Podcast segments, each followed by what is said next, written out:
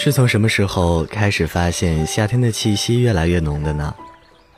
是我在楼下慢悠悠的行走，听到路旁满树的鸣蝉吵个不停，不知不觉间发觉额头的汗水已缓缓流下的时候，还是看到大大小小的店门口都支起了大排档，人们肆意的吃烧烤喝啤酒，姑娘们穿着清爽的长裙和短袖，撑着遮阳伞四处闲逛的时候，又或者。是在某个晴朗的午后，回到房间里，迫不及待地打开空调和冰箱，翻出冰激凌和西瓜，窝在沙发上慵懒发呆的时候呢？嗨，你好，我是光年。想要获取本期节目的背景音乐和文稿，可以关注微信公众号 DJ 光年。今天啊，我们一起来聊一聊夏天。我记忆里的夏天，常常是骤然而至的。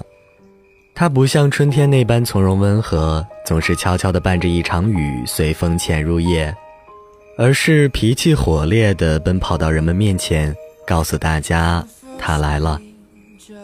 小时候的夏天啊，是最有趣的，和满街的小朋友们一起跑到小河里去抓鱼，玩累的时候花两毛钱买一根冰棍儿，或者花一块钱买一瓶冰镇汽水儿，冰凉的液体缓缓流过喉咙。吐一口气都是冰冷的，那种感觉无比畅快。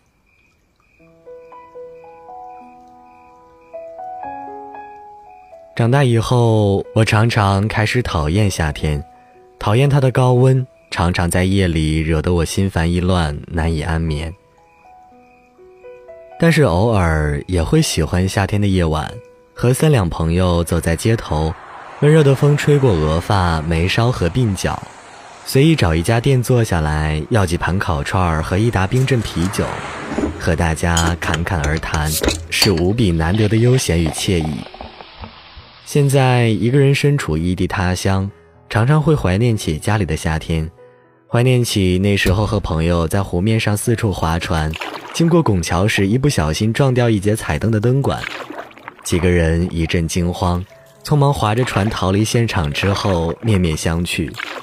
又突然忍不住放声大笑。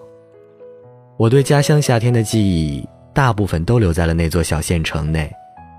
那是东北长白山脚下的一个小城镇。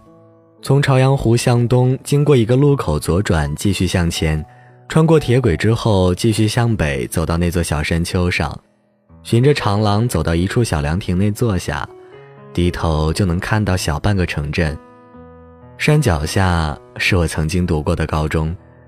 那时候，只要口袋里有五块钱，无论想去到哪里，站在街头摆摆手，就可以随意坐出租车抵达。那样的夏天，也是澄澈而美好的。如今我所在的城市被摩天大楼填得满满，街道上尘土飞扬，车辆往来频繁，放眼望去更是雾霾漫天。可每当想到记忆里的夏天，整个人。就又变得神清气爽。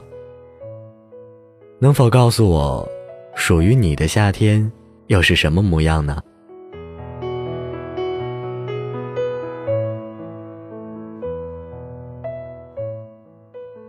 好了，关于夏天的碎言片语就和你分享到这里。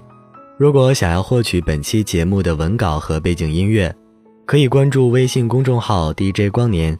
如果你喜欢我的声音，搜索新浪微博 DJ 光年可以找到我。